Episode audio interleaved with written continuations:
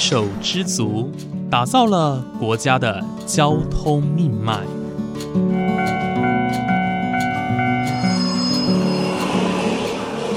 翻山越岭，运送着历史的独家记忆。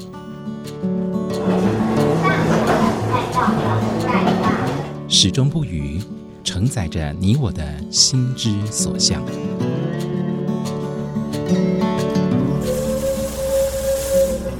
各位旅客您好，欢迎搭乘本班次列车，我是胡浩辰，欢迎来到鬼世界，让我们一起探索铁道文化，感受铁道温度，记录铁道故事。本节目由正声广播公司台中台胡浩辰制作主持，欢迎收听。各位听众朋友，午安！谢谢大家在每个周五的中午十二点钟准时收听，欢迎来到鬼世界，我是主持人胡浩辰。今天的这一集呢，是三位一体新颖撒白甜这个系列的最后一集哦。那在最后一集呢，我们要来访问到的是时任的东太子宫车站站长翁通宪先生。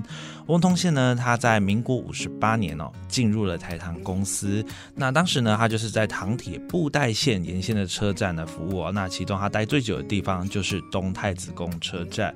我们来听听这一集呢，他分享了一些关于他过去在糖铁服务，以及他对于这条糖铁的记忆还有回忆有哪一些。相信等一下的内容呢，会让大家大饱耳福哦，因为今天分享的内容非常的精彩哦，也非常的独家。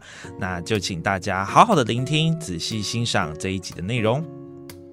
场前站过来就是东太主攻站了，东太主攻站过去就是西太主攻站。西太主攻站是开工期间才有开，那非开工期间就做做招呼站。那司机看到有人招手的话，司机就会把车子停下来，你上车。上车的话，车由车上的那个车长帮你检票，嗯，卖票给你。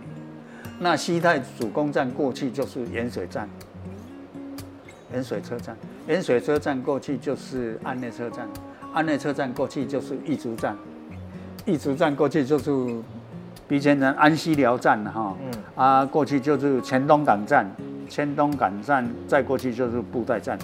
等于总共有十二个车站，这样子。这十二个车站，大哥你都有去过吗？有啊，每一个站都。因为那个时候开工期间，当然是他车站大部分有时候会请临时工，嗯，叫做季节工了。哦，那季节工的话，由由季节工来代替。那我们这些正式员工的话，有时候就调到厂前站。在调配室，调配室就是帮忙做有关原料验尸、货运验尸嗯的这些站务工作。我们等于是站务员站务员他有好多项工作。刚刚我讲的转测，嗯，那以前车站里面还有站务员还可以当检票员，一个售票员，还有一个检票员。进出车站他要收票，嗯，站务员就是这些工作。还有以前里面有那个闭赛器。区间的闭赛期，对，你司机要凭凭这个闭赛这个通券，嗯，你才可以。它就是个通行证，通行证等于是就是通行证，嗯，它不能够随便说我车子就可以开，哦，还有两边以前都还有那个号柱灯，嗯，号柱在管住，现在都撤掉了，嗯，以前早期的号柱灯不是线路电的问题，那个电还不很充足的时候，民国五十八年那个时候我们刚进来，嗯。电无盖不是足足的呢，车站内底有电无唔对，有电是没有错，但是它那个号志是吊臂式的，这吊臂式的就是是踩足管的哦，哦，啊，普通时还是是平平，哦，啊平平就是你车车子不能通过来，不能进来，嗯，哦平平，啊平平它有两个孔，你若凹落来，它就会掉下来，掉下来以后就是变成绿灯。那司机看到这个吊臂，白天就以这个吊臂为准，这个吊臂掉下来，就是你车站可以直接进站的。以前当我去台当华联，那省铁的部分还是还是以吊臂式，还没有做那个警示灯还是以警示灯来做。以前省铁都是货运车很多，不像现在都是只有客运车。以前省铁货运车好多，我瞧见全部拢东西，省铁旁边周边那个仓库都是货运，都都是货运车，货运在用的，没有像现在都是客运车了。按以布袋线来说，过去这里，呃，糖铁是主要，运糖是主要，但这边还有运其他的那个货运嘛，甘蔗啊，对，甘蔗嘛，制糖甘蔗原料之外，驻啊还有没有糖驻糖期间就是运甘蔗、运泥渣、运蔗渣。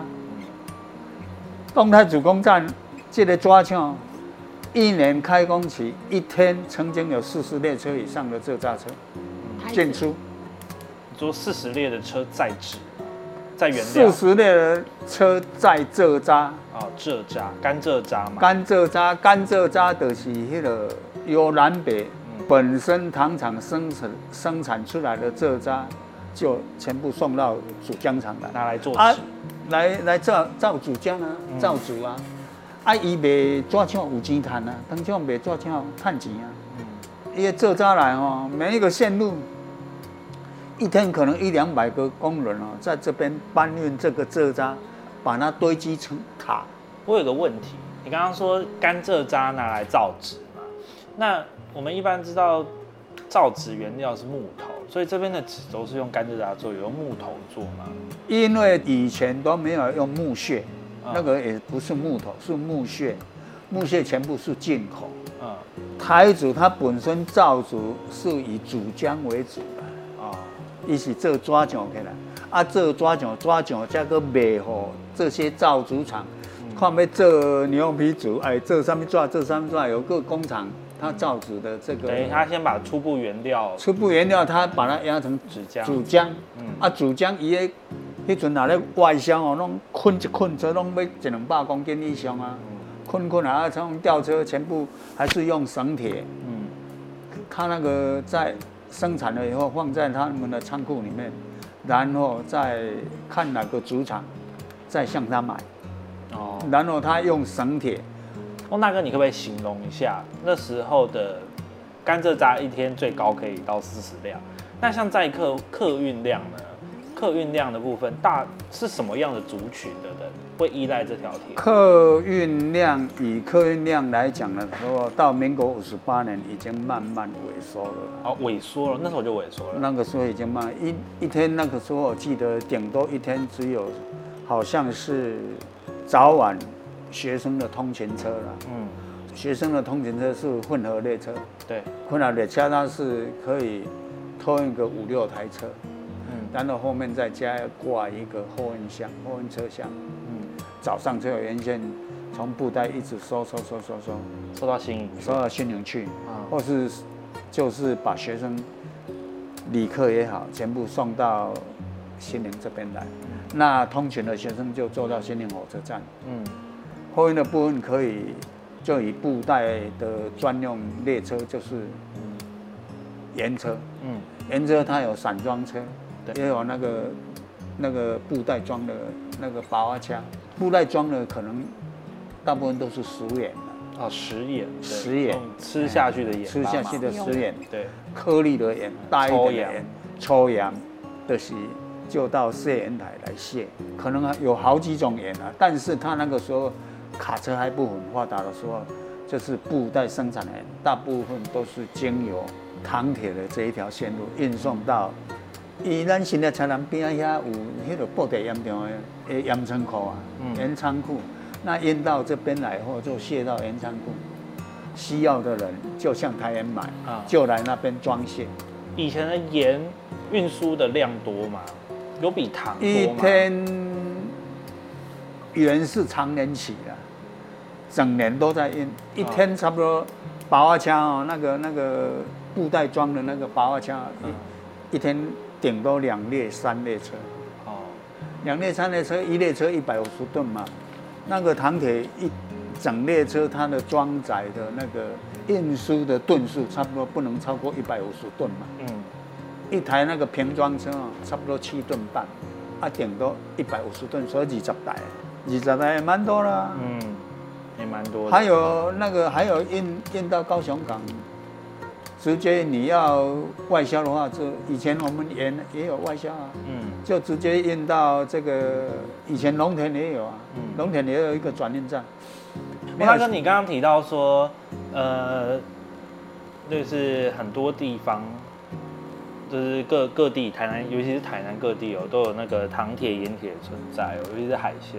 那呃，我们以这个地方布袋线来说好了，它在延伸过去，或者是呃，不论是往东边往新营的方向，还是说往西边往布袋的方向，它有没有跟哪一些路线串联的？有布袋线，它延伸到安内线了。嗯安内的甘蔗线、盐内线、安内糖厂的线嗯。的原料线，它都可以，它都可以延伸到。嗯。因为台南公司它有一个后来，因为那个时候为了战备上的需要，嘿。它每个糖厂都有连接线，嗯。这个糖厂跟那个糖厂，它都会连在一起，都互相它的线力力都会连通，都会连贯。近几年来，糖厂一直关，可能都立美化了。像我我我回去回去看安南糖厂，它整个整个糖铁的部分都是做立美化用的，对，因为现在没有用途嘛。没有用途了嘛。OK，哦，还有还有这边的甘布袋线沿线也有好好几条线啊，嗯沿条延伸甘蔗线、宅子港线、铁那个铁线桥线，还有什么太子宫线，嗯好多条线。这个沿线都好多甘蔗的堆积场，等于是它就是完全都可以互相串联在一起。互相串联在一起。嗯，从北边的话，也可以串联到乌苏林糖厂，嗯，串联到南靖糖厂，对。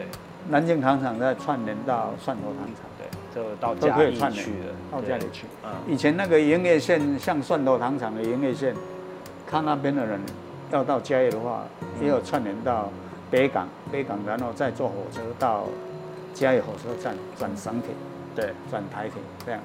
呃，那个我想请问一下，就是说你刚刚也提到说，现在很多的铁道因为没有在运输嘛，所以都要么废弃，要么就是作为绿美化使用。对啊，你对于这样子的一个转变，你有什么样的看法？你会觉得说啊很可惜，还是说你觉得这是一个就是时代的演进？可惜也没有办法。时代的演变，工业进步以后，你根本就以唐铁人来讲，当然是有一点不舍啦。嗯啊、以前那么辉煌。我们民国五十八年进来那个时候，学生通勤人士还蛮多的，布袋那个地方生产的那个能那个蛤蟆啦，还是鱼啦，还是肉啦，鱼肉啦，还是会从靠由布袋由布袋线哦，用连干连干的方式跟这个绳铁做连运的工作，或者是说你回料，像安内糖厂以前配给蔗农的农的肥料，还是透由台铁从台回公司运好多的肥料，就直接运到安内糖厂。啊，因为安内糖厂再把它转运到，把它用工人把它搬到那个仓库里面，然后按那糖厂再配给蔗农。嗯，现在全部卡车一装，我就直接在慢慢赶来去要的。地方。嘿啊，你以前得个搬两遍啊，我搬去你你台铁的这个车厢，车厢请工人搬，从回到工厂搬到车厢，车厢以后，然后再运，运了以后再转到这边，转到各个糖厂去。那个时候的交通就是这样的，嗯你没办法，那只有这样运。那新娘的蔗农也是这样的，那后运的话就是这样的嘛。大致上运蔗渣、运这些糖厂生产设备上的需要品，那工厂所需要的那个制糖、制糖所需的那些那些东西嘛，还是要还是要靠其他的工厂运到运进来，运进来的话就靠台铁的车运进来。懂啊，台铁的车要运进来的话，一定要靠钢铁的联运嘛，糖铁跟台铁的联运，这个叫做联运线。那联运线它有出那个联运单，哦，你代替运完你的运费多少？那台台糖铁运多远？台铁糖铁多少运费？还是要记呀、嗯要记成本啊。啊，然后再由运送店，一整工我就稳上店，嗯，由运送店来来来来配给，来来做处理，这样的。那我想问一下大哥哦，呃，你觉得以我们东太子公车站来说好了，因为这边的社区南子社区哦，近几年有一直在呃社区居民也有在维护它，那让它保存的很完整。那包括中政府也蛮算蛮重视的。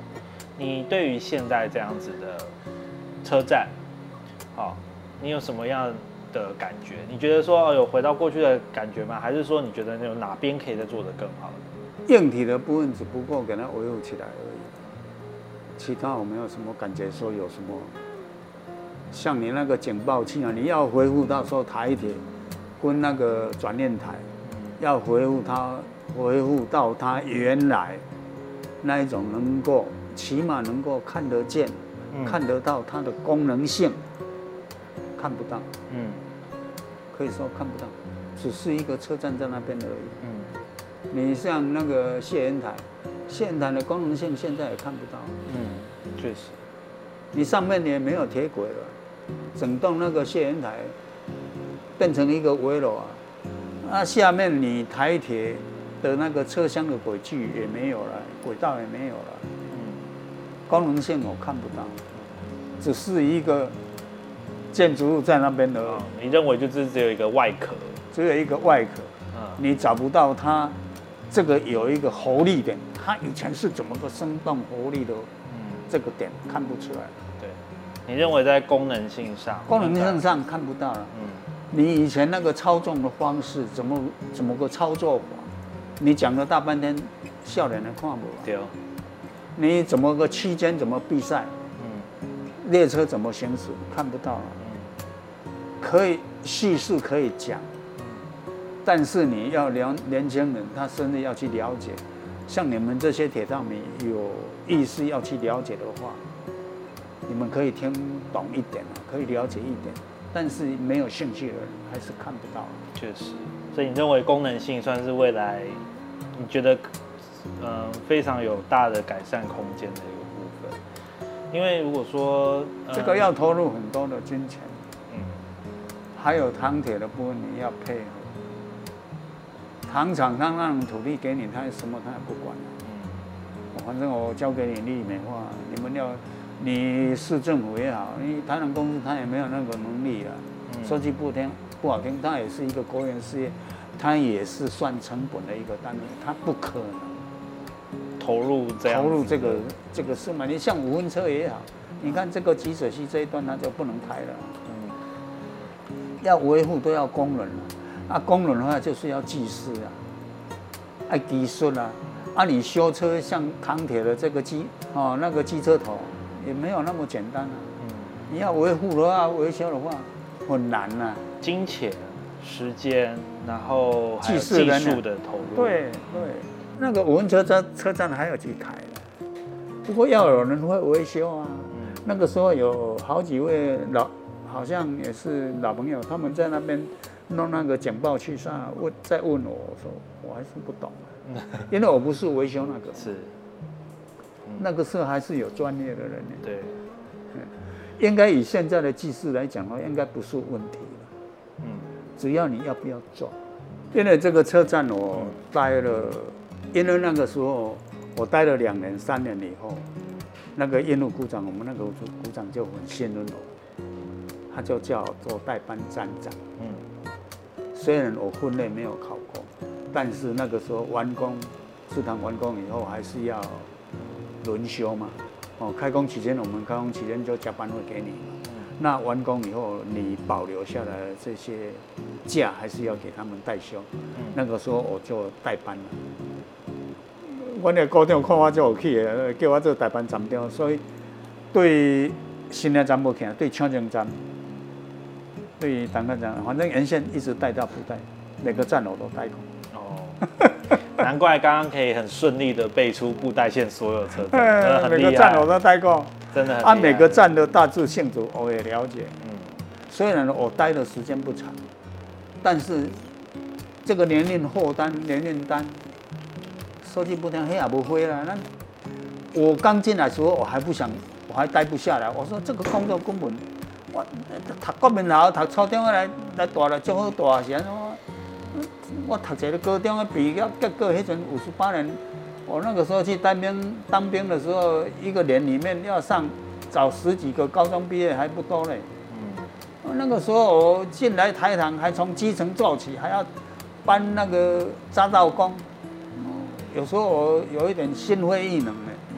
那个时候铁道组长那个时候给我面试的时候，他还跟我讲，他说：“哎，老弟啊，你。”你考进来台糖的成绩还算不错，嗯，你好好的待，将来台糖一定会重用你。他还跟我这么鼓励。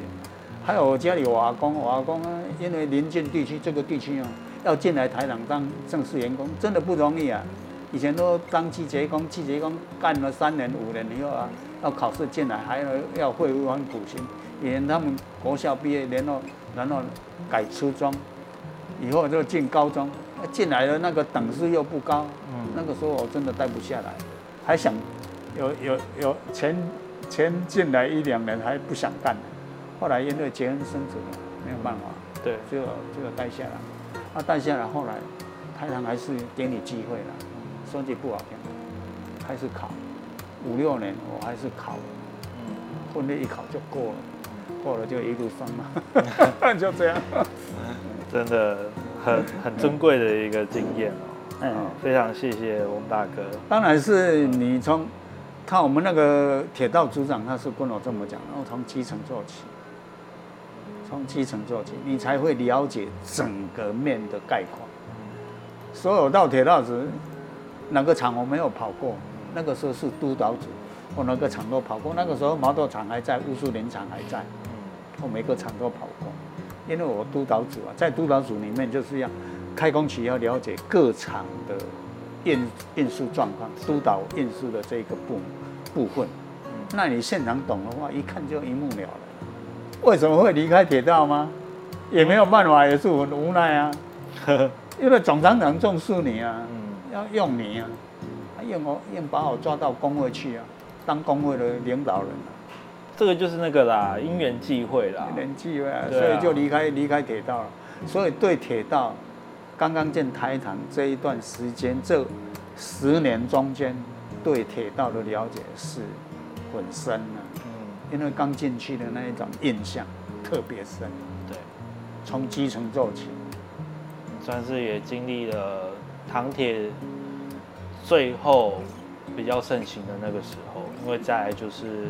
一路的往下，呃，就一直往下。对，本来是混合列车是早晚两班嘛，中间有上下五个开一班至两班嘛，一般那个莫大卡那个那个小型的胜利号那一种的，嗯，就开两。我也跟过大车嘞，这个大车跟省铁到案内运货运的列车，我都我都做过，我都帮忙做，经验好丰富。嗯。其实今天听到很多，就是关于呃翁大哥来跟我们分享关于我们之前糖厂的呃呃这条糖业铁路的一个运作，啊从呃我们的运货，甚至到载客以及车站哦，还有一些现在他们他所所见所闻，其实我们提供呃认识了这个车站很多关于呃不为人知的一面，尤其是这个是之前的工作累积下来的一些经验哦，非常谢谢今天翁大哥的分享。在今天的节目啊，大家听完翁通宪大哥分享过去在糖铁的工作经历，大家有没有耳目一新的感觉呢？虽然说现在台湾的糖铁哦几乎所剩无几哦，但是我们能够从一名退休人员口中听到这些宝贵的故事，我相信大家一定也是跟浩辰一样非常的开心哦。那这个系列呢，我们走遍了新营大大小小的地方哦，包括台糖公司的叶科长，还有西北文化林俊华先生。到了这一集，我们也访问到了了。东太子公车站的前站长翁通宪先生，透过各个不同的角色跟角度，我们来认识新营这条糖铁，那也认识了这条糖铁布袋线，以及非常重要的东太子公车站，还有南址社区。希望大家呢有空可以到新营走一遭哦，见证这边非常历久弥新的一些铁道遗迹以及建筑。今天节目就到这边结束喽，感谢你的收听，我们下次再见。